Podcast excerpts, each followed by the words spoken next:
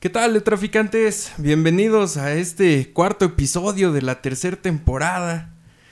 Recuerden que estamos transmitiendo desde las instalaciones de Comparte Estudio de Naucalpan para el mundo. Esto lo hacemos con el apoyo del Círculo Literario Luz y Palabra, el cual se reúne todos los jueves en la Azotea Café, en el meritito San Bartolo Naucalpan. Allí nos reunimos a partir de las 7 los juevesitos a compartir letras, poesía, espíritu y humanidad.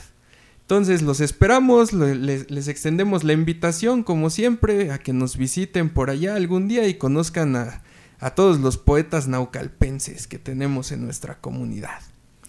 Y bueno, hoy tenemos precisamente a un escritor naucalpense.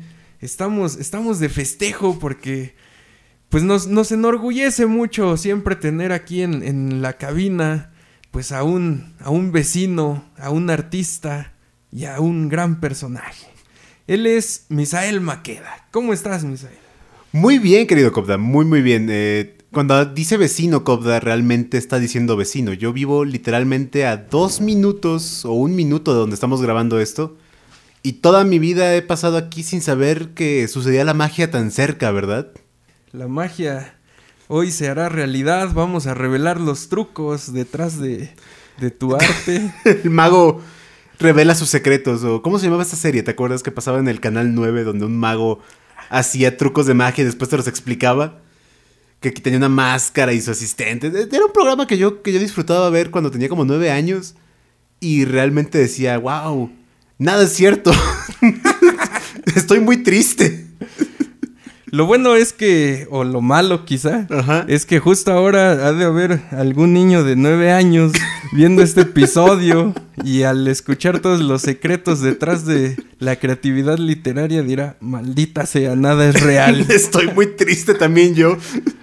Bueno, pues para darles un poquito más eh, amplio el parámetro de Misael Maqueda, empieza bonito su vida porque nace en Naucalpan y sigue allí Todavía. Muy joven, por cierto, nace en el 96. Exacto.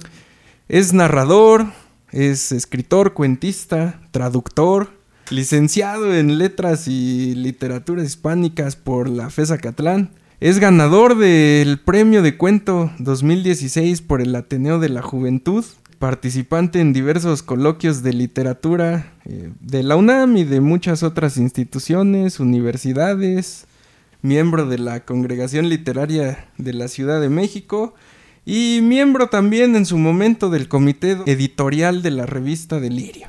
Además, ya es un autor publicado, ya tiene un libro publicado por la editorial Fósforo en la colección Literatura en Breve. Su, su libro se titula Dog Eat Dog.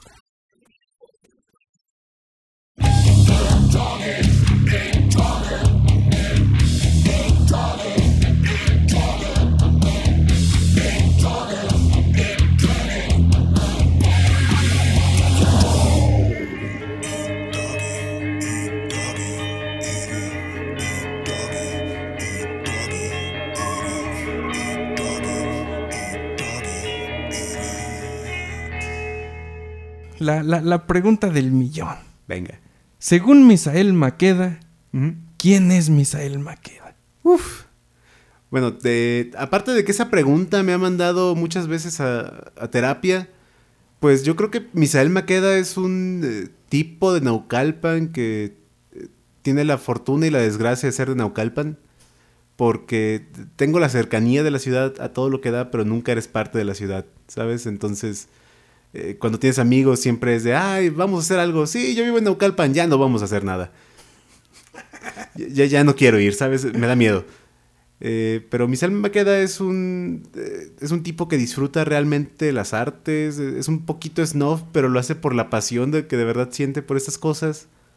No lo hace nada más para impresionar gente, ¿no? De verdad me gusta platicar sobre libros, me gusta platicar sobre música pues me llena un poquito de alegría poder compartir ese tipo de intereses que muchas veces eh, no tienes chance, ¿no? Porque el mundo es demasiado rápido y cualquier tipo de arte hay que sentarte a disfrutarlo, hay que sentarte a, a, leerlo, a verlo, a escucharlo y si puedes perderte cinco minutos en eso, es, una maravilla. Y yo me siento realmente afortunado de poder hacerlo y poder dedicarme hasta cierto punto a ello. De ahí en fuera, Misael es un tipo que intenta cualquier nueva pasión que tiene hasta que llega a su punto en el que dice, creo que no es lo mío, pero pues lo disfruté, ¿no? Yo tocaba el bajo, lo dejé por mucho tiempo y probablemente ahorita si me pases uno ya no recuerde ningún riff, pero me divertí muchísimo, teníamos una banda con unos amigos, eh, intenté jugar fútbol como todo niño de, México en algún momento, hasta me compré un uniforme de los Pumas y yo creo que ahí yo me debí dar cuenta que tenía cierto interés por la tragedia humana porque mi jugador favorito era el Kikín Fonseca, güey. O sea, yo me compré un uniforme de los Pumas. Bueno, yo no, mi mamá me compró un uniforme de los Pumas que tenía el número del Kikín Fonseca y yo creo que ahí mi, destino se selló y dijo, ¿sabes qué? Tú vas a aprender a través de las tragedias humanas y lo, vas a aprender hacia arriba, no te va a tocar aprender desde arriba. Tú vives de, de tragedias, puedes contar tu vida a través de las tragedias y que incluso aprendes de ellas. demasiado llanto nos mencionas. ¿Qué pasa con la alegría? Eh, es que también soy una persona muy alegre, no soy una persona trágica. Cuento muchos chistes, suelo tener una actitud positiva ante las cosas, pero yo, sí me considero una persona feliz. Solamente que pues hay que aprender a lidiar con lo triste, ¿no? Entonces, somatizo un poquito, qué bonita palabra, ¿no? Somatizas. Eh, lo que me hace sentir triste a veces a través de la escritura, ¿no? No siempre, pero también me parece una buena herramienta y no la recomiendo si alguien se siente deprimido, vaya a ver a alguien que sepa hacer las cosas, pero pues ayuda a escribir a veces lo que te preocupa o lo que dices, a lo mejor no es esto. Y también hay que pensarlo, yo nada más soy bueno contando tragedias de manera que den risa. Yo no considero que lo que escribo o lo que hago es una tragedia, yo más bien lo considero como una comedia que la gente se toma muy en serio. Entonces solamente me dan me da gusto escribirlo así para, para ver cómo reacciono, ¿no? ¿Qué, haría yo en esa situación? Y me pongo en el papel de los personajes que escribiría así tristemente y cómo actuaría yo, qué haría. Ah, pues entonces es triste la historia. ¿Cómo fue tu infancia aquí en Naucalpan? Eh, no creo que sea justo comparar mi infancia con este, algunas otras infancias de Naucalpan. Eh, por dos razones. Una, yo tuve la suerte de que pues, la casa donde vivo es de mis abuelos y después de mi mamá. Entonces, pues no, no, no, tuvimos que pasar por este proceso de muchas veces desplazamiento que, que yo sé que muchas personas en Naucalpan tienen, ¿no? Que ellos venían de otras partes y por razones del destino tuvieron que mudarse a Ciudad Satélite, tuvieron que mudarse a Los Cuartos, tuvieron que mudarse a, a Lomas de San Agustín, a otros lugares. Yo, la verdad, nací en el Molinito. O sea, yo, yo, yo, yo tengo sangre naucalpense por todas mis venas y todos mis huesos. Y la otra es que yo también era un niño muy, eh, pues muy recluido. Nunca fui de muchos amigos cuando fui niño, entonces muchas, muchas veces la pasé dentro de mi casa. Pero algo que tenía de bueno es que me gustaba ser chismoso cuando era niño. Entonces yo me subía a la azotea y me subía a asomar y decía, no, pues a ver qué está haciendo ese señor. Está vendiendo papas y ese otro señor, ¿qué está haciendo? Está vendiendo dulces. ¿Y qué está haciendo mi vecino? Está vendiendo cosas que no sé qué son. Mamá, ¿por qué el vecino está vendiendo orégano? Ese no es orégano, hijo. Nunca le compres eso a ese vecino. ¿No? Entonces, este, pero a todo eso también salí. También tuve mis momentos de niño muy divertidos. Yo iba a la primaria, también muy cerca de aquí, obviamente. Y era, era divertido después salir a jugar fútbol con los compañeros y decir, el primero que se caiga se va a morir de tétanos. No, porque la cancha es de grava, es de piedra y no sabías qué te ibas a encontrar. Podía ser un guijarro, podía ser una piedrita o podía ser una navaja. Entonces, tú sabías si te barrías, ¿no? Era, todo el balón porque si te barrías probablemente ya no la contabas. Eh, pero pues más o menos podemos así resumir un poquito la infancia neocalpense de Misael. Ah, hubo momentos, claro, divertidos como cuando conocí Pericentro, recién inaugurado antes de que se convirtiera solamente en un paso a desnivel glorificado. No, Pericentro, yo tengo muy buenas memorias de subir a donde estaban los juegos para niños y había piscinas de pelotas y un Domino's Pizza y también milanesas y la memoria más feliz que tengo con mi papá es una vez que me llevó a comer milanesas a Pericentro. O sea, te lo juro que recuerdo al día de hoy el sabor exacto de esa milanesa y esas papas a la francesa. ¿Te gustaría irte de Naucalpan? No lo sé si irme, o sea, no sé si irme permanentemente sería la respuesta correcta. Eh, yo, yo dentro de mí sé que en algún momento hay que dejar el nido porque tienes que explorar otras cosas, ¿no? No puedes cerrarte siempre a, a estar todo el tiempo en Naucalpan. Naucalpan es muy bello, es muy grande, pero pues México es, es demasiado, demasiado amplio. Entonces, por ejemplo, algún día sí pensaría en trabajar una temporada fuera, un par de años y quizá volver. Pero pues ya habiendo visto un poquito más, ¿no? Haber dicho, oh no, pues este, ya hice un poquito de dinero en Cancún o hice un poquito de dinero en otra parte. Puedo regresar, puedo hacer otras cosas que me gusten y regresar a la tierra que me gusta, ¿no? Ya irme a comer mis tacos de carnitas del molino, o ir al tianguis de, las vías y decir, ¿sabes qué? Pues vamos a chacharear ahora haciendo un tianguis de verdad. Ya, ya no quiero mis tianguis que nada más venden verdura, ¿no? Pues quiero ver ahora sí qué trajo el señor de los muñequitos, qué trajo el señor de los discos usados. Entonces, sí me gustaría a lo mejor irme una temporada, pero no para siempre. En algún momento sí me gustaría regresar. Chulada. Chulada. Ese es el amor municipal que necesitamos. Uno, uno es de su tierra y para su tierra solamente. Alguna vez escuché de Abraham Valenzuela ah, precisamente decir que se puede salir de Naucalpan, pero Naucalpan nunca podrá salir de uno. Estamos atados profundamente a, Naucalpan. Un saludo a Abraham Valenzuela. Estás, yo sé que vas a escuchar esto, entonces te mando un saludo, querido Abraham. ¿Qué significa ser un escritor naucalpense? Significa ser cool y hacerse notar. No, no es cierto. Ay, güey, Amén, hermano. Eso es todo. No, pues es que, ser escritor naucalpense es abrirte un camino hacia ciertos círculos literarios de los cuales no muchas veces eres invitado, ¿no? Porque todos sabemos que en México la cultura está centralizada. Y si no eres parte de un círculo literario de la Ciudad de México, es muy difícil que accedas a ella. Entonces significa decir, ¿sabes qué? Es que hay una pequeña reunión en la casa del poeta López Velarde, pero es hasta las 7 de la noche y tú dices, me tengo que aventar, me tengo que aventar porque sé que va a acabar como a las 11. Y si corro al metro, si llego a cuatro caminos todavía. Y sabes qué, pues ya me guardo siempre para un taxi de cuatro caminos a mi casa. Pues ya ni modo, sí, la armo, sí la armo. Y también es construir constantemente una literatura local porque Naucalpan apenas está teniendo como un, despertar cultural, no es como que tengamos una tradición tan grande de escritores. O sea, claro que están historias sobre Ciudad Satélite, claro que están historias sobre los Tacubos, pero de ahí en fuera muchas veces Naucalpan es como esta, esta antesala a la Ciudad de México. Entonces hay que demostrar que Naucalpan también tiene su propia pues, forma de escritura y su propia su propio estilo, su propia cadencia y su propia forma de, notoriedad, ¿no? Demostrar que en el Estado de México no solo existió Sor Juanita, sino que también va a haber una camada de artistas naucalpenses que puedan hacer cosas interesantes desde aquí. Y precisamente porque somos, pues como la ciudad lo dice, un satélite. Un satélite, exactamente. Que anda orbitando alrededor de, de la Meca. Esto que compartimos todos los naucalpenses, no somos chilangos. No. Cuando estamos con un chilango, pues nos dicen, tú no eres chilango. Pero cuando estamos con alguien de provincia, pues tampoco somos provincia. no, es nada maldito chilango, güey. Tú ya vives allá, ¿qué te pasa? Tú eres de la ciudad. Exacto, entonces estamos como en un limbo perdido. somos la periferia no periférica, ¿no? No somos tan. No tenemos la experiencia de provincia de, de algunos otros lugares que es muy fuerte y que puedes notar qué tan distinto es, pero tú sabes que tú no eres de la Ciudad de México.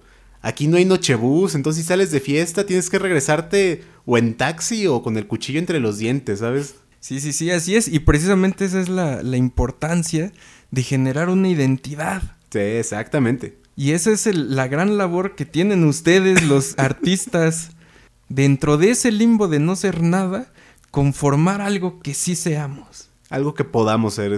Creo que tienes razón en eso. Es, es parte de aprender y que en cierto momento, pues todo arte quiere hacer, ¿no? todo artista, dígase escritor, músico, pintor y todas las demás artes que no estoy mencionando en el momento, como que busca reconciliar su identidad en algún momento. Y como escritores de Naucalpan, sí tienes que, tienes que ajustarte mucho a tu identidad, ¿no? Porque Naucalpan e-, es demasiado grande. O sea, uno dice Naucalpan y se imagina nada más el toreo y el molinito. Pero ya que subes hacia el hielo, ya que subes a los cuartos, o te vas a La Mancha y ya sabes que hay un lugar que se llama La Mancha que ni siquiera fue merecedor de un nombre propio, que nada más dijeron, ¿qué es eso? Una mancha urbana. Pues ponle La Mancha, ¿qué, qué nos va a costar, no? No, Y después llegó la Mancha 2. La, la venganza de La Mancha. Sí, exacto. Tenemos el infiernillo. El infiernillo, la- Tenemos la chacona. la, chacona, huertas. San Bartolo es un clásico, no puedes irte sin ir a tu nieve de la Michoacana en San Bartolo. y ¿no? por supuesto el molinito. El molinito, patrimonio cultural de México. Si alguien dice algo malo del molinito, yo mismo me encargo de llevarlo y mostrarle lo mágico que es. Así es, y todo Naucalpan tenemos asentamientos, incluso ahí está la pirámide del conde. Ah, sí, atrasito de los eh, de- del hotel Holiday Inn, ¿no? Creo que sí. Exactamente. Pues ahí en San Bartolo mismo, ¿no? Sí, Detrás del río. Anda, exactamente ahí. Tenemos, pues tenemos un montón de historia, tenemos este, el, el otro árbol de la noche triste, que de hecho son como tres. Ya no sé cuál es el auténtico, pero pues tenemos uno nosotros y lo vamos a reclamar como nuestro. Yo comparto la teoría de un decimero, por cierto, también naucalpense, Pancho Camacho, quien dice que pues lo más probable es que Cortés se haya parado en varios árboles y venía chillando todo el camino. Yo, yo, yo no había escuchado esa teoría, pero me parece algo muy adecuado. Yo, yo como Cortés también, y regresando un poquito a la pregunta de quién es Misael Maqueda, soy alguien que chilla un montón, ¿no? No tiene idea. Este, mi familia, mis amigos y mi novia sabe que soy una persona muy sentimental. Soy muy chillón. Eh, entonces, yo, yo me identifico mucho con Cortés en ese sentido, ¿no? Si yo hubiera sido Cortés, yo hubiera ayudado en cada árbol y tendríamos el bulevar de la noche triste si fuera, si fuera mi oportunidad. ¿Cuándo empezaste a leer? Mm, yo empecé a leer dos, de dos maneras y muy curiosamente, porque en un primer momento a mí no me gustaba leer. Yo no te voy a mentir, a mí no me gustaba leer. Cuando era niño, eh, el abuelo por parte de mi papá me quería enseñar a leer algunas cosas, pero él era un hombre muy religioso, de ideas muy claras, de ideas como muy firmes, él era un militar, y pues yo la verdad no me interesé por eso, ¿no? Yo no tenía interés en conocer ese tipo de historias me llevaron al catecismo y quisieron que aprendiera a leer algunos pasajes y dije, es que no me interesa, ¿no? Y por mucho tiempo le perdí el, el gusto a la lectura. Yo no puedo decirte un libro que de niño diga, este, este libro me abrió los ojos al mundo de la lectura cuando era niño, ¿no? Entonces, eso para mí se perdió. Yo no puedo decirte que fue 20.000 leguas de viaje submarino o que fue el viaje a la luna. La verdad, no me pasaron a mí. Curiosamente, a mí me pasó que yo adquirí gusto por la lectura hasta la secundaria y creo que fue hasta tercero de secundaria porque tuvimos que leer El infierno de Dante para alguna clase de español por algún motivo extrañísimo. O sea, hay una serie de eventos que llevaron a esa lectura porque había salido el videojuego de, de Dante's Inferno para el Xbox y yo me acuerdo que lo jugué y dije, Dios mío, esto se ve brutal. Y ya sabes, uno de adolescente es rebelde y dice, yo estoy con, con el mero mero y yo quiero ver eso, yo quiero ver cómo es el diablo. Y de repente yo puse a jugar ese videojuego y ahí estaba Virgilio en el videojuego y te contaba, Dante, este es el primer círculo del infierno. Aquí habitan aquellos que no conocieron el bautismo. Y yo dije, ay, mira, o sea que este videojuego que estoy jugando está basado en un libro. Voy a leer ese libro. Y me puse a leer El infierno de Dante y dije, esta es la cosa más darks y más interesante que he leído en toda mi vida. Denme más de estas cosas, ¿no? Y después volví a los videojuegos para la lectura. Mi amigo Diego es gran fanático de God of War y él me enseñó a jugar God of War.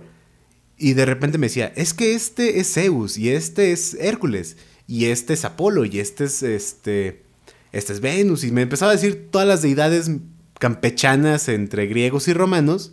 Y yo dije, pues quiero saber a quién estoy matando en el juego, ¿no? Quiero saber a quién le estoy cortando la cabeza, no, no quiero ser un ignorante, quiero saber por qué Hércules está siendo devorado así. Y me puse a leer pequeños libros de mitología romana y de mitología griega y yo creo que de ahí fue un enganche que ya no me soltó. O sea, ahí fue una espiral hacia la lectura que no se detuvo. Y me empecé a interesar yo creo mucho por la Iliada, por la Odisea.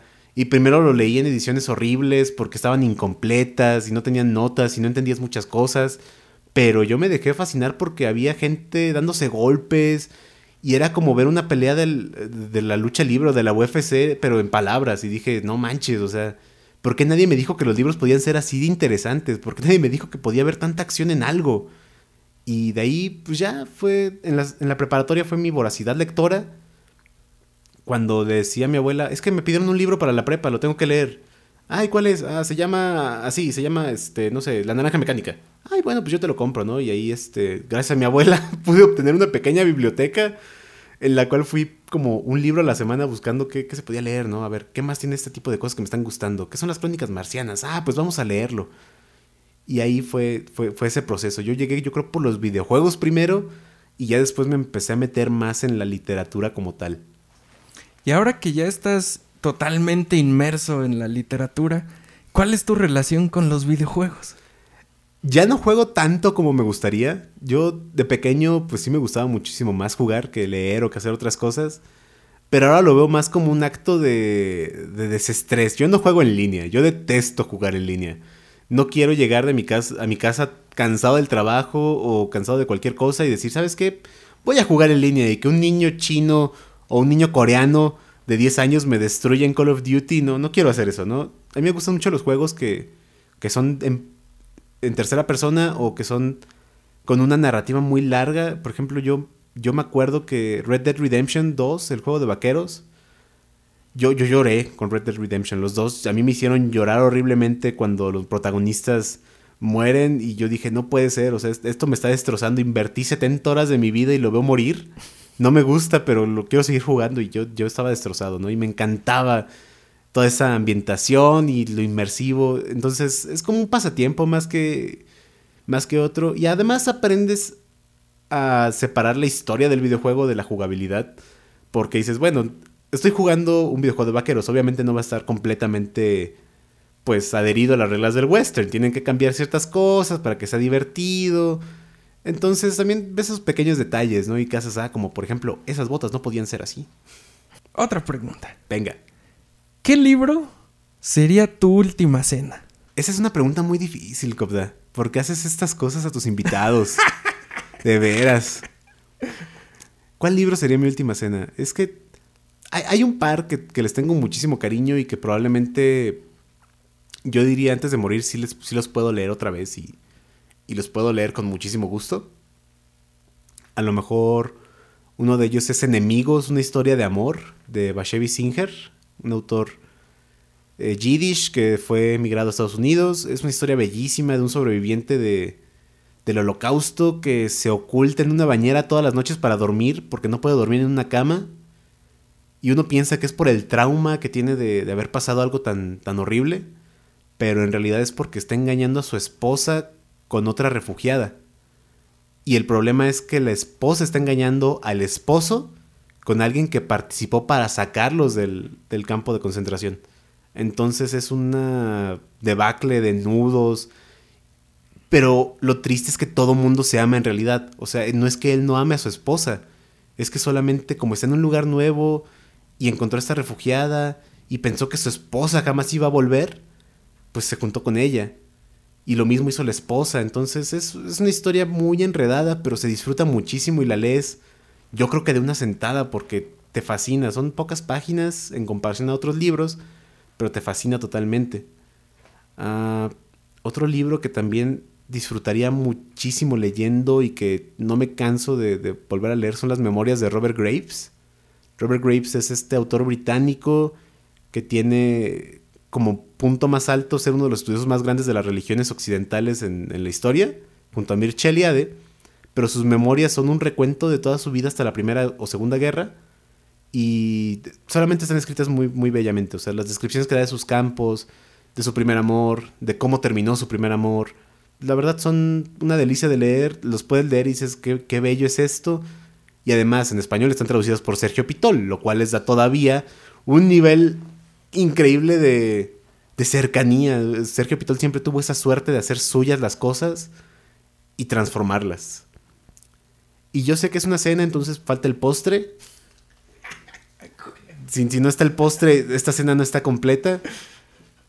Eh, estoy pensando quizá que ya dije un par de narrativas, pero de poesía yo creo que alguna antología de, de, la generación del 27 de España o de José Carlos Becerra también me gusta mucho, o Carlos Pellicer, algún libro de poesía como para terminar la, la comida estaría perfecto. Carlos Pellicer es de mis favoritos, me gusta muchísimo Carlos Pellicer, pero pues Alto Laguirre, Lorca, todos esos nombres ya canonizados por...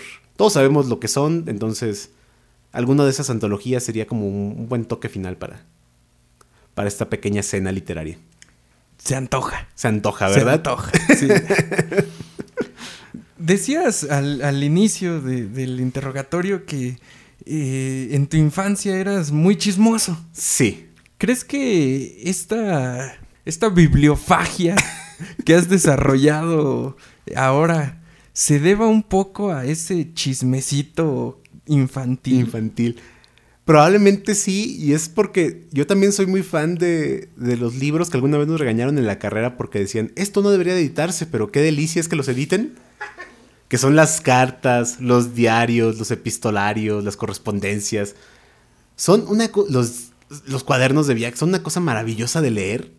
Porque dices, ¿cómo es posible que la persona que yo pensaba que más seria era en este mundo le está hablando así a su pareja? No, yo, yo hace poco compré las cartas de Anton Chekhov.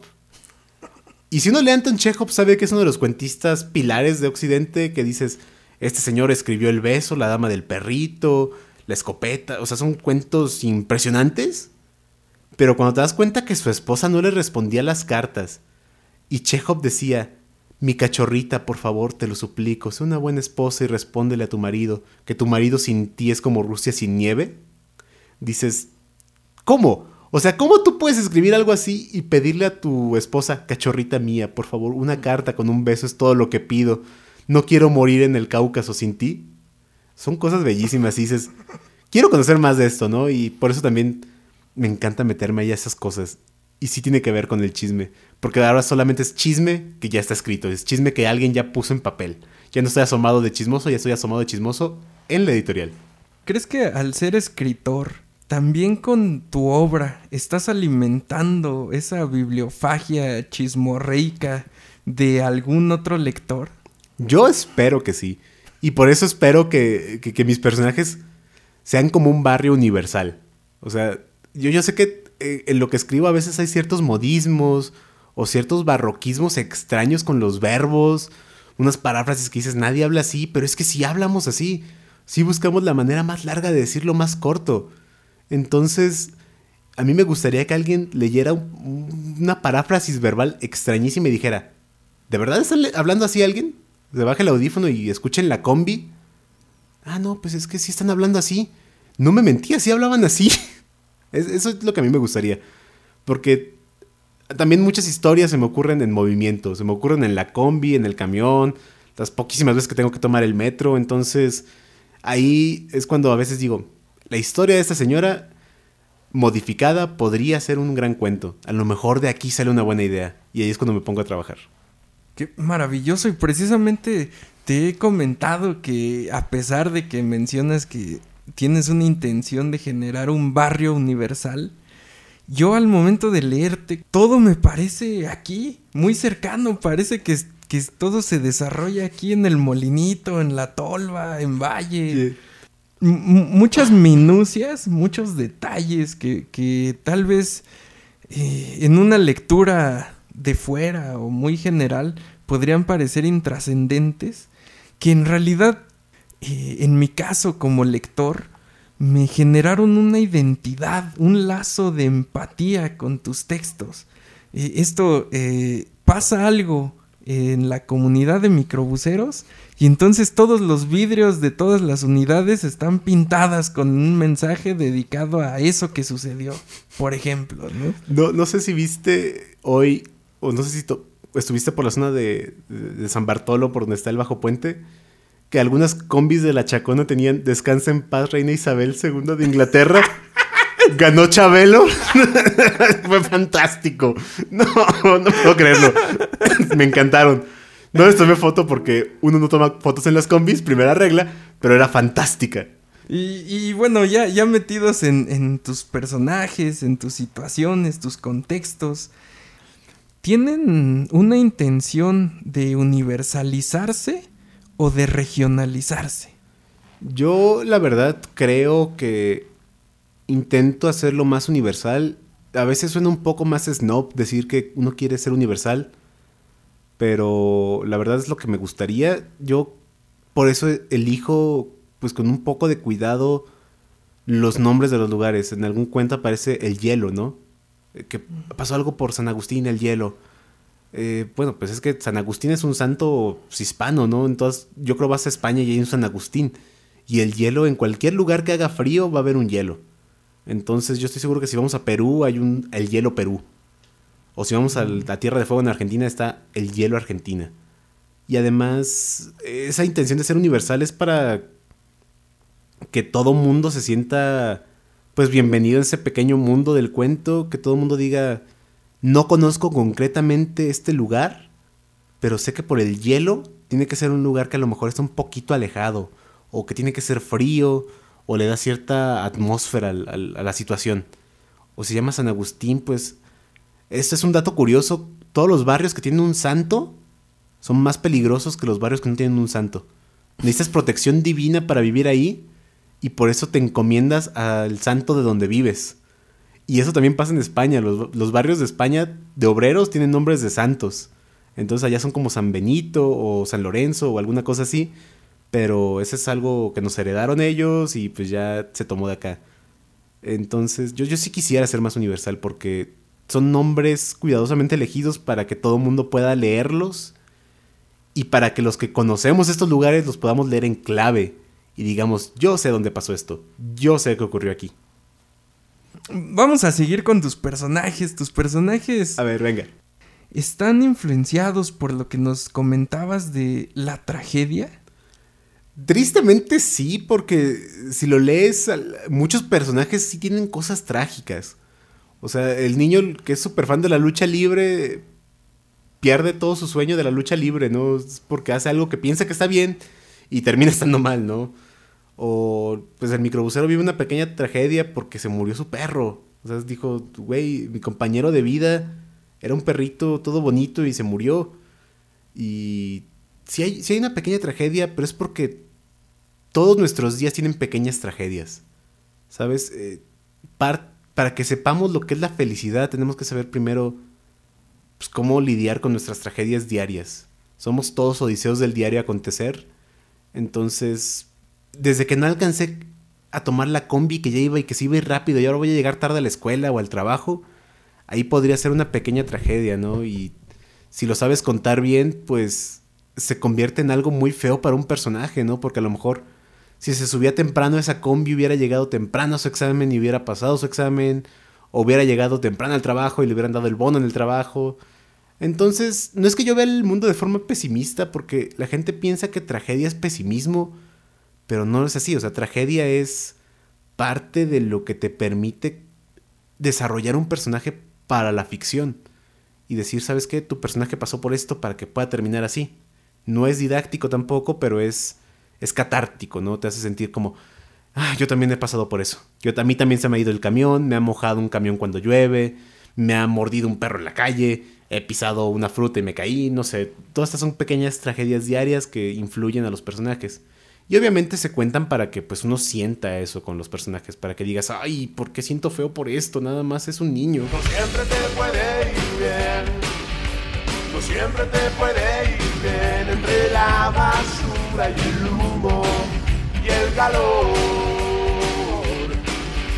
Ya nada lo puede cambiar y te mueres. Sí, No lo tomes muy a pecho, muchacho. Suele suceder que alguna vez se te va el cambio. Los libros de autoayuda y superación personal tienden a decirnos que lo importante de la vida está en las pequeñas cosas, en, en esos pequeños fragmentos de felicidad. ¿Tú dirías que lo importante de la vida está en esas pequeñas tragedias? Yo, yo diría que sí, y si a lo mejor esto sale al aire, al aire perdón, termino este, otra vez en, terapia, pero créanme que no es así. No es porque ser trágico todo el tiempo sea querer cortarse las venas. Es que ser trágico es aprender a decir, hay cosas que van a estar mal, pero yo puedo aprender esas cosas que están mal y salir adelante o ah, manejando este mismo lenguaje de los libros de autoayuda, ¿no? Yo puedo salir adelante de estas pequeñas cosas. Y si uno se niega todo el tiempo, y eso lo sé bien, si nos negamos todo el tiempo a decir, es que está mal algo, es que está mal algo, y digo, no, lo voy a dejar de lado ahorita, lo voy a dejar de lado ahorita, lo voy a dejar de lado ahorita, solamente va a ser algo más grande. Entonces aprender a lidiar con pequeñas tragedias que son importantes y que nos hacen sentir mal, nos ayuda a ser irónicamente más humanos y ser más cálidos y ser más este, ávidos de buscar formar comunidad, porque tú sabes que alguien está pasando por lo mismo que tú. Entonces, por eso es importante que también esos personajes pues sean así como son, con muchas fallas, pero que siempre quieren hacer una buena intención, porque yo en el fondo creo que todos tenemos una buena intención, que todos queremos pues, si no ayudar al prójimo, al pues por lo menos entenderlo y decirle, ¿sabes qué? Pues ven carnal, yo te abrazo porque también a mí se me fue el camión, vente, pues ya nos vamos en el que sigue o entre los dos pagamos un taxi. Tus temas en general pues sí son... Eh el abandono del hogar, por ejemplo, la ruptura social, familiar, la pobreza, la miseria, incluso los sueños frustrados. Y bueno, pues hasta descabezados hay. que precisamente este, este texto del, descabezado. Sí. Yo, yo, lo entiendo como esta, esta figuración del tedio laboral. Sí. Seguimos en la rutina del trabajo ya sin, sin cabeza, sin corazón, sin alma, pero seguimos cumpliendo, porque es lo que hay que hacer. Si alguien lee el texto del descabezado y dice, qué chistoso, es un hombre que perdió su cabeza, eh, eh, su interpretación es correcta, porque al final del día, pues de eso se trata el cuento, ¿no? Un hombre que pierde la cabeza mientras trabaja, o si alguien lo lee con más esperanza que tú, o con más esperanza como tú, perdón, pues también está correcto, porque pues sí hay ciertas notas en el texto que te dejan decir, pues sí hay una salida, sí hay ciertas cosas que podemos hacer. Entonces, yo, yo escribo con la idea de que alguien se identifique. Y un dato curioso es que yo hice mucho tiempo teatro. Durante toda la preparatoria y dos años después, entonces, estamos hablando de cinco años mínimo, hice teatro. Y a mí me encantaba trabajar ese teatro con mis personajes y con el público, ¿no? Ver qué es lo que hacía el público. Si en la pastorela el público estaba más del lado del diablito, ¿por qué del lado del diablito? ¿No, no quieren que nazca Baby Jesus? No, bueno, la gente le da risa al diablo. Ah, pues ¿por qué le da risa al diablo? Vamos a ver qué tiene interesante el diablo. Entonces, e, esa idea de como conectar con el público se me quedó muy grabada y ya no me la puedo quitar de la cabeza. Entonces, muchas veces cuando escribo pienso que yo no soy, o sea, Misael no está leyendo el texto, es alguien que va a leer a Misael. Entonces, ¿cómo reaccionaría ante esta situación? Y si al final tiene esta esperanza, ¿qué es lo que le dejó esta esperanza? ¿Dónde la puedo ubicar? bonito. Y, estos pretextos que utilizas, el deporte, el fútbol, la lucha libre, incluso los perros y demás, ¿para ti son más motivos o sí meramente pretextos literarios? Ay, qué teórico, Cobda. Eh, me sentía así como en, en, un programa de Radio UNAM por un momento. pues la verdad, son, son, son, este, son mitad y mitad. No te puedo decir que sean como motivo literario como tal, porque pues yo conozco pocas historias de lucha libre escritas, conozco más de boxeo. De perros hay miles de historias de perros, entonces sí lo puedes considerar más un, motivo literario. Son, son también excusas porque son intereses que yo siento que se comparten mucho y que, y que me ayudan como a conectar con, con un público ideal. Entonces el fútbol, los perros, la lucha libre, el trabajo, la combi, son experiencias que se comparten y que sirven como una pequeña punto de reunión para los lectores. Regresando un poquito a, tu estilo, tu formación de escritor, ¿tienes alguna fórmula o cómo estructuras tus cuentos? Ah, pues vámonos, ahora sí, ya, ya salió la talacha. Yo, yo, yo soy una persona que escribe o intenta escribir por lo menos dos páginas al día de lo que sea que esté trabajando. Y trabajo por pequeños proyectos que no que no, no, no, no me cansen, porque, o sea, durante lo que fueron de 2018 a yo creo 2020 no escribí nada. O sea, fueron dos años que yo dejé tachados y que yo estaba cansado de escribir cuentos, ¿no? Decía, ya no quiero escribir nada más, ya estoy cansado, no puedo más. Pero después de eso dije, ¿sabes qué? Pues vamos a escribir como una página al día o dos páginas al día. No, no tienes que matarte escribiendo un cuento al día, no sé si es real. Y el proceso es, se me ocurre una idea y yo casi siempre traigo conmigo un pequeño cuadernito en el cual escribo una idea. Y solamente la idea. Y ya en mi casa me siento, busco un epígrafe o una idea o algún paratexto que lo pueda poner ahí y que me ancle a decir, este cuento trata sobre amor. Este cuento trata sobre una casa que está junto al mar y una pareja que vive felizmente en ella. Y va a ser un cuento feliz, no me interesa, un cuento feliz. Y ya después, pues intentas trabajar en una página, en el mismo cuadernito donde está la idea, como que haces un pequeño diagrama de pasa primero esto, pasa después esto y pasa después esto. Y en una hoja después es qué personajes están. Está, este, digamos, la señora de la casa del mar. Cómo es ella, qué le gusta y quién es su pareja, el señor de la casa del mar. ¿Por qué viven en el mar? qué es lo que les gusta del mar. Y le hago un... Este, es, la herencia de realmente los cinco años de ser teatro, porque teníamos que hacer diarios de personaje, cartas de personaje, ensayos de personaje, y tenías que decir por qué su ropa es así, por qué se mueve así, por qué habla con esta cadencia. Y eso hace que a lo mejor no escriba tantos cuentos como quiera, pero me dejan sentirme un poquito más orgulloso de los cuentos que tengo porque son un proceso como de destilación. Tienes mucho y ya después lo tienes que sacar las gotitas, así, a cuentagotas, lo que haya salido. Y este es un consejo para todos los que escuchan esto y quieren ser escritores. Eh, escriban un diario. De verdad, el diario es la herramienta más profunda de un escritor. Y no intenten escribir su diario de manera literal. No quieran hacer un diario tipo Kafka. Ustedes escriban lo que les pasó en el día Hoy me comí una hamburguesa que sabía feo. ¿Por qué? Porque después de, escribir todos los días ya no te cansas y ya no le tienes miedo a empezar una página en blanco. Entonces dices, ah, pues a ver qué me pasó el 30 de agosto. Ah, fui a la tienda, compré un refresco y una señora compró una aloe vera. ¿Qué tipo de persona toma aloe vera?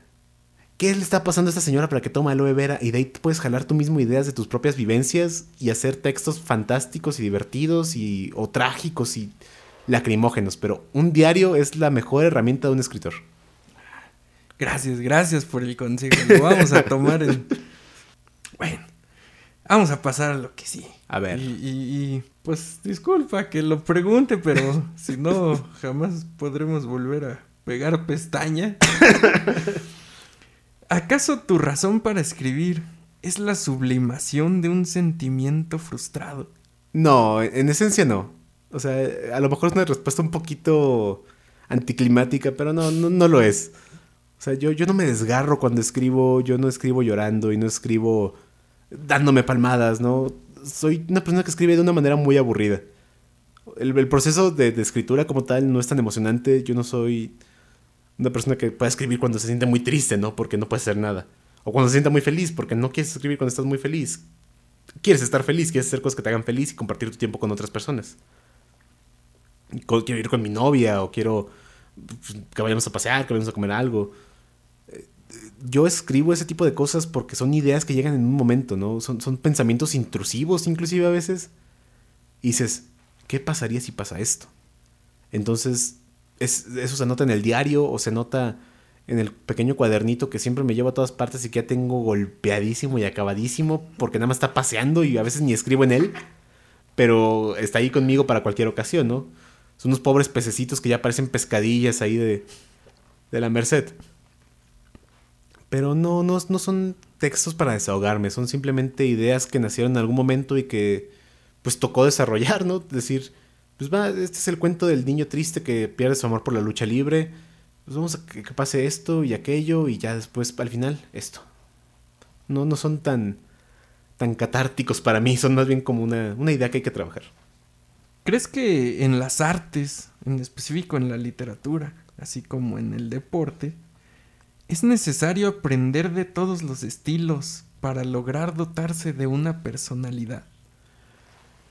Mm, ah, qué, buena pregunta. Oye, qué buena. Pues ah, quizás sí un poquito. Quizás sí un poquito porque volvamos como a la metáfora del fútbol, ¿no? Tú cuando entras a jugar fútbol, pues tú no... Todo niño quiere ser el delantero, ¿no? Todo niño quiere ser el delantero que mete todos los goles. Pero después te, te das cuenta que a lo mejor tú no eres buen delantero, ¿no? O sea, tienes, la- dos pies izquierdos, y, pero eres, larguísimo, tienes una acrobacias impresionantes y brincas como una, como una pulga. Entonces, eres un buen portero, ¿no? Y ya que te das cuenta que eres un buen portero, ah, pues empiezo a entrenar más como portero. O te das cuenta que eres un tronco impasable, es una muralla y te ponen de defensa central. Y ya sé que suena. Este es, un, este es lo más heterosexual que, que- que- puedo decir, pero pues es la manera de explicarlo mejor. Y lo mismo pasa con las artes y sobre todo con la literatura, ¿no? Porque uno a veces dice, ay, pues yo también. Pues es- literatura es escribir, ¿no? Y qué tan difícil puede ser escribir un poema y una novela y un ensayo y un cuento y una microficción y, una, y un texto no genérico, ¿no? Como lo que hace Abraham, que son cosas que se destruyen a sí mismas. O como lo que hace Leopoldo, que son microficciones de dos renglones. Y dices, ah, pues qué tan difícil puede ser, ¿no? Yo voy a intentarlo todo. Hasta que tú te das cuenta dónde aterrizas. Y dices, aquí estoy yo. Este es mi nicho de trabajo. Yo soy bueno en esto. Pues voy a seguir aprendiendo de esto. Y a lo mejor ya ahí es cuando empiezas a practicar otros estilos, otras voces. Pero en- dentro de tus propios parámetros en lo que dices, esto está bien, para mí. Después puedes intentar escribir otras cosas. Pero si tú estás en una zona en la que te mueves naturalmente, pues vas a brillar mucho más. Las responsabilidades grandes en cuerpos jóvenes siempre conllevan terror. Sí. Y yo sé que escribí eso, pero no sé en dónde. No me acuerdo en dónde lo escribí, pero yo sé que eso lo escribí yo. Sí, sí, yo, sí llevan mucha responsabilidad. Pues es que, imagínate, si eres un alguien que todavía no aprende de- bien de la vida y de repente te dan una cosa tan, tan nefasta, dices, ah, ¿y ahora qué hago? Entonces, hay que aprender bajo la marcha. Cuanto más quieres ver algo, es más probable que ocurra cuando estás distraído. Sí, eso sí es, eso sí es verdad. Y eso a todo mundo le ha pasado porque dices, hoy está lloviendo, salió el sol, voy a ver un arco iris. Y nunca ves el mugroso arco iris. O es la paradoja del fotógrafo. Los fotógrafos que les gusta como tomar cielos así espectaculares, llevan su cámara y llevan eh, eh, su tripié y su equipo y lo llevan al cerro y cuando está despejado y es un cielo azul vacío, no hay nada. Pero ya se regresan todos tristes, pasan al Oxxo y en el Oxxo sales y es un cielo rosa con dedos este así como descritos por Homero o por los bucólicos y de repente hay un sol que apenas está ocultando y el rosa se tiñe de naranjas y dices, tanto que lo busqué y aquí estaba, todo lo tenía que venir al Oxxo, ¿no? Entonces, mientras más quieres ver algo es menos probable que pase. Y entonces, ¿crees que deberíamos ambicionar a ver nuestras propias tragedias? Sí, tenemos que ver, tenemos que verlas porque si no las vemos, no las vamos a afrontar jamás y nunca nos vamos a mejorar de ellas. Bienvenidos a la hora con Mariano Osorio. La única o, o la mejor, acaso, forma de liberarse de los lastres de un trabajo rutinario es mediante el erotismo?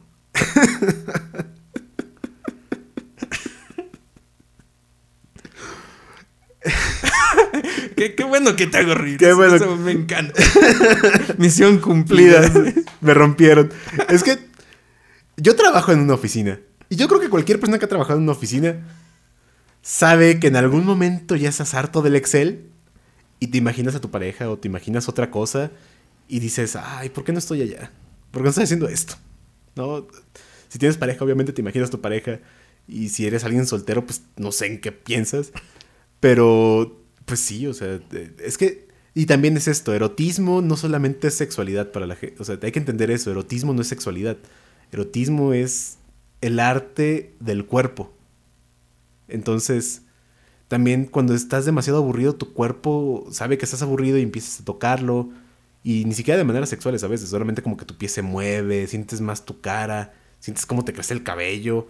Entonces, pues es parte de la imaginación corporal. Tu cuerpo quiere hacer otra cosa, que ya no sea estar sentado viendo el Excel. Y ahora que haces esta, esta distinción entre erotismo y sexualidad, ¿crees que para lo único que sirve el sexo es como motivo literario? Absolutamente no. No, no voy a dar detalles porque esto se va a plataformas que no aceptan detalles, pero absolutamente no. ¿Sabes? Es, es algo que te hace conectar mucho con las personas que quieres, entonces... No, pero en, en- ese texto así funcionaba, porque así tenía que ser el personaje. pero no, definitivamente no. A veces decimos mentiras que usamos como pretextos para cancelar citas o evadir compromisos. ¿Tú crees que de tanto repetir esas mentiras se puedan convertir en verdades? se, se convierten en verdades en el sentido que, que, se, que, que- que- te las empiezas a creer porque dices, ay, no, sí, tengo que, tengo que planchar la ropa, no puedo ir. Y ya que empieza, ya que estás en tu casa, dices, ay, qué bueno que no fui. Ya me aburrí. Voy a planchar la ropa, ¿no? es que lo que pasa. O sea, estos pretextos y mentiras que tú dices para zafarte de algo te persiguen y luego se cumplen porque dices, no, es que no puedo ir porque fíjate que este, no hice la despensa, ¿sabes? Entonces pues tengo que ir a comprar las cosas porque si no, no voy a comer. Y ya que llegas a tu casa y te zafaste de tus compañeros molestos de la oficina que te quieren llevar a tomar un lugar que no te gusta, y llegas a tu casa y dices, tengo que ir a hacer la despensa, no hay nada de comer, maldita sea. Son pequeñas cosas que a veces te persiguen y dices, sí se convierten en cosas verdaderas. De, de este mismo modo, entonces, ¿crees que las ficciones, entendidas como mentiras sobre la realidad, de tanto leerlas o escribirlas, pudieran llegar a convertirse en la, en la realidad misma? Cobda, qué, qué quijotesco. Me encanta esto. ¿No se transforman en la realidad misma? De tanto leerlas, ¿no se transforman en la realidad fática? O sea, si tú lees sobre dragones y porque te encantó Eragon o Juego de Tronos o alguna leyenda medieval, no va a haber dragones en el mundo de repente, ¿no? No es como que la lagartija de tu azotea le vayan a salir alas y se llame Droco. Pero dentro de ti, pues, es una pequeña parte de tu imaginación que ahora creen los dragones, ¿no? Y es muy bonito porque cuando te sientes triste, puedes ir con tu lagartija y decirle, Droco, ¿cómo estás? Te he extrañado mucho, gracias por venir conmigo y ya compartes tiempo. O inclusive esa imaginación siempre quiere salir. Entonces, la gente que tiene talento para dibujar puede dibujar dragones. Y la gente que tiene talento para la música puede hacer una canción sobre dragones y hace su banda de power metal. Y su realidad se transformó por la ficción, ¿no? Porque al final dice, amigos que también les gusta la literatura de dragones y también tocan instrumentos, ¿qué les parece si hacemos nuestra banda de power metal y nos llamamos los dragones de, del puerto o algo así? ¿No? Y ya empiezan a tocar sus canciones de dragones y caballeros y pues es algo que a ellos les sirve porque sus dragones fueron reales al final del día. Ya no va a haber dragones ahí este, parados en los cables del teléfono, pero tú hiciste algo con tus dragones y es muy bonito. Los verdaderos héroes son esos personajes inmortales que puedes encontrarte desayunando en la misma fonda. Sí, pues ¿quién, ¿quién no se ha encontrado un personaje que es bien raro que está desayunando junto a ti?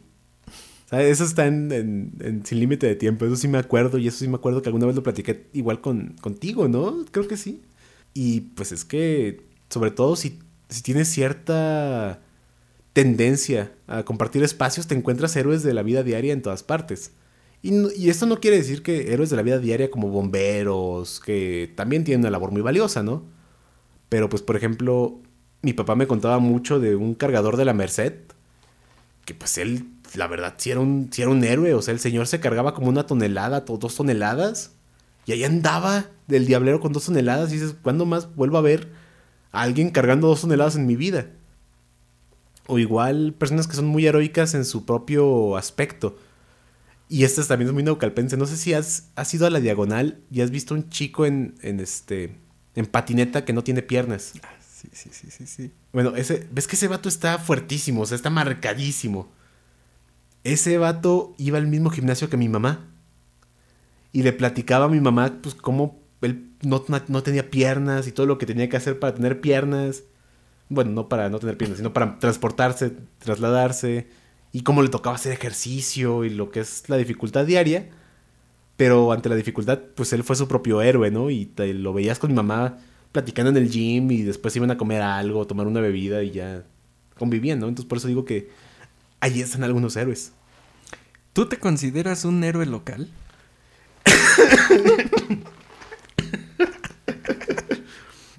Ah, ese, ese es mi usuario de Instagram. Eh, es una historia muy curiosa. A mí me gusta, ya lo dije, me gusta la lucha libre. Entonces, había un luchador en Estados Unidos que se llamaba Jack Kirby. Que se llamaba Kirby Local Hero. Y empezaba su canción. Y ya cuando yo hice mi cuenta de Instagram dije, pues ¿cómo le pongo, no? Misael ya está ocupado. Misael Maqueda ya está ocupado. Maldita sea. Dije, le voy a poner el héroe local. Voy a traducir el nombre de este vato. Y nadie lo tenía. Entonces dije, va, pues de aquí soy. Esta es mi cuenta ahora. Pues yo no soy. Yo creo que la peor persona para considerarse un héroe es uno mismo. Si los demás dicen, es que has hecho cosas buenas, pues qué bien. Pero si no, yo solamente soy el héroe local por esa cuenta de Instagram. ¿Por qué elegiste el nombre Doggy Dog? Doggy Dog. Eh, bueno, es que Doggy Dog es la expresión que se usa en inglés. Porque sí, soy una persona muy pocha a veces y me gusta mezclar palabras en inglés y en español. Pues sería, es, es que no hay una expresión literal. Es, es como. Doggy Dog es, es, pelea por lo tuyo. O más bien como go get it. Como. eh, Doggy Dog es. It's a doggy dog world. Es un mundo de perros que comen perros. Es. Ve a cortar gargantas, ve a la yugular y ve a golpear a todos. Pero Doggy Dog sale en una canción de los Talking Heads. En el disco de, de Burn Under Punches. No me, acuerdo, no me acuerdo cuál canción sale, pero sale la frase Doggy Dog. Y a mí me gustaba mucho la frase y dije, pues lo voy a poner como título pues, complementario, ¿no? En lo que se me ocurre algo mejor. Este libro, Doggy Dog, yo lo, est- lo estuve editando en conjunto con Leopoldo Orozco y Abraham Valenzuela, porque los tres íbamos a mandar el texto a Fósforo. Y dijimos, pues, lo mejor sería que quedáramos los tres, pero pues si nada más queda uno, pues felicidades al uno que quede, ¿no? Y dentro de mí dije, ah, pues mira, es como la expresión de Doggy Dog. Si podemos cooperar para que nos vaya bien, pues qué mejor. Pero si solo uno va a salir, pues voy a ser yo, ¿no? Yo, también vengo a, a competir. También vengo por lo mío. Yo los quiero mucho, pero pues venga. Si hay que hacerlo, hay que hacerlo. Y ahí se quedó, o sea, se quedó con una... Nació de una canción de los Talking Heads, se quedó como título suplementario. Y después, entre que lo editamos y nos dimos cuenta que tiene que ver con la pelea y con la supervivencia y con perros, pues se quedó para el libro y ya no hubo, ya no hubo marcha atrás. ¿La vanagloria es intrascendente a la justicia y la bondad? Sí, pues eso lo decía el santo. Si el santo jamás me mintió, si el santo me dijo que él derrotó a Drácula, yo le creo y por eso ya no hay vampiros, ¿sabes? Pues, eh, mira, en un sentido de la- del, del texto, sí, lo que dijo el santo, sí. Y también, pues desde un sentido filosófico y teológico y, y muy amplio, ¿no? Porque si tú haces algo porque quieres que los demás te van a hacerlo, no estás siendo una buena persona. Es como todos los vatos que dicen, ay, es que a las morras ya no les gustan los, los chicos buenos. Yo soy un chico bueno y no tengo chicas. Es porque no eres un chico bueno, ¿no? Estás poniéndote una, una máscara para que vean eso, pero en realidad no lo eres. No chille, mijo, no chille. ¿No? Entonces, si, si es por, la, por, por querer adornarte, no estás haciendo las cosas bien. Sea, si vas a hacer algo, hazlo por la, por la pasión de hacerlo.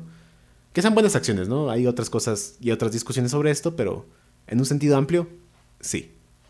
Ok, Es la causa misma. Es la causa misma. Y bueno, la, la última pregunta de, de esta sección Uh, vámonos. sería, ¿de qué están hablando? Estamos hablando de perros, luchadores, frases y también estamos hablando de algunos estilos de escritura y temas que toco en algunos cuentos. Ahora te voy a proponer una actividad, A ver, un pequeño juego venga, de, de asociación libre. me encanta. Yo te digo una palabra y tú me dices lo primero que se te venga a la cabeza. Perfecto. Perro, Pelea, fútbol, deporte, amistad, tesoro, juventud, esfuerzo, sexo, placentero, familia, unión, malviviente, mi tío, lucha libre, eh, espectáculo, sueños, infravalorados, infancia, sobrevalorada, religión, eh, sobrevalorado, videojuegos, divertidos, chisme, sabroso, cabeza, perdida, tragedia, comedia, literatura, un placer, Naucalpan. mi tierra.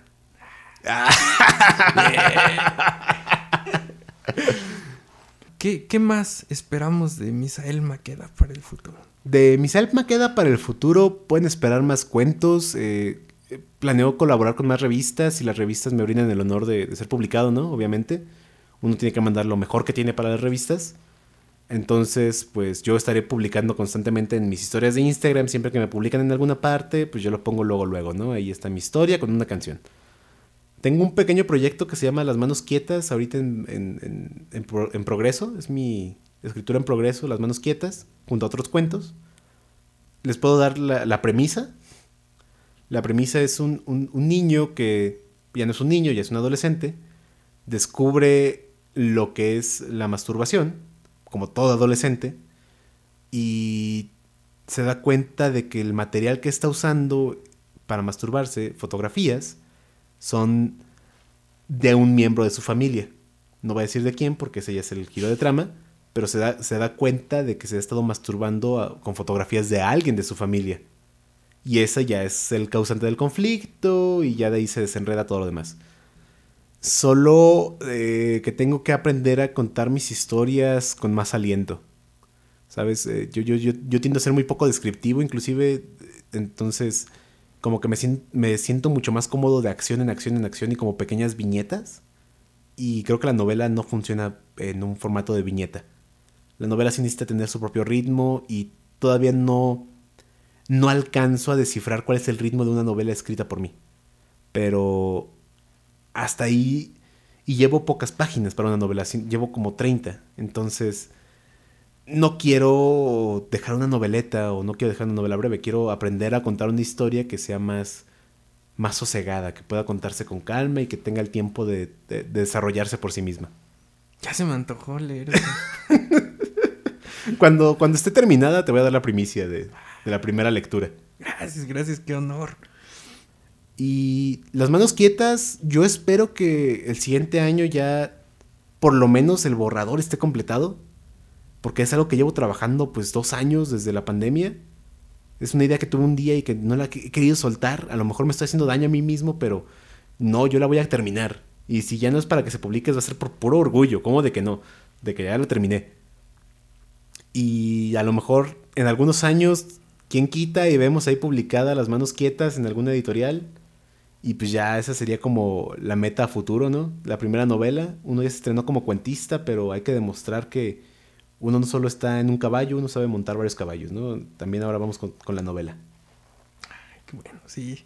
Le apuesto, le apuesto. Venga, ¿cómo de que no? ¿Cómo podemos leerte por lo pronto? ¿Cómo tus redes, contactarte? Eh, pues a El Héroe Local en Instagram, ahí pueden este, encontrarme y ahí están, pues no están ahí, pero yo puedo compartirles como los, los links de donde estoy publicado. Dog Eat Dog está publicado por Fósforo Literatura en breve. Se puede leer de manera gratuita en ISU, en la página de la editorial.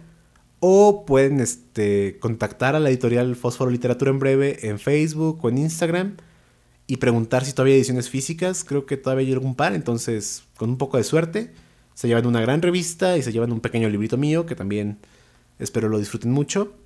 Pueden entrar al blog Librópolis de la UNAM y ahí está mi cuento sobre el turco.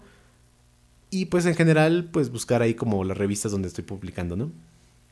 Un último saludo, agradecimiento, amenaza, invitación. Eh, yo quiero invitar a todos a que sean eh, amantes del arte que les guste. Recuerden, el arte no quiere adeptos, el arte quiere amantes. Ámenlo a profundidad, ámense a sí mismos, amen a quien quieran amar, mientras tengan su consentimiento libre e informado.